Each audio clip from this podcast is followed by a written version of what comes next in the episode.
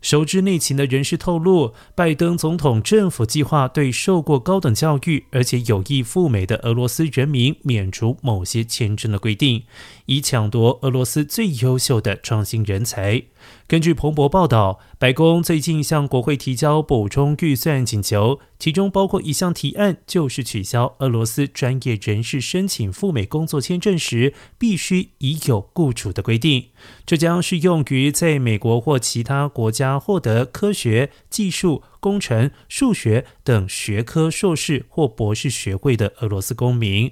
白宫国家安全会议发言人证实，此举意在于短期削弱俄罗斯总统普京的高科技资源，在长期动摇俄罗斯的创新基础，同时也有利于美国经济和国家安全。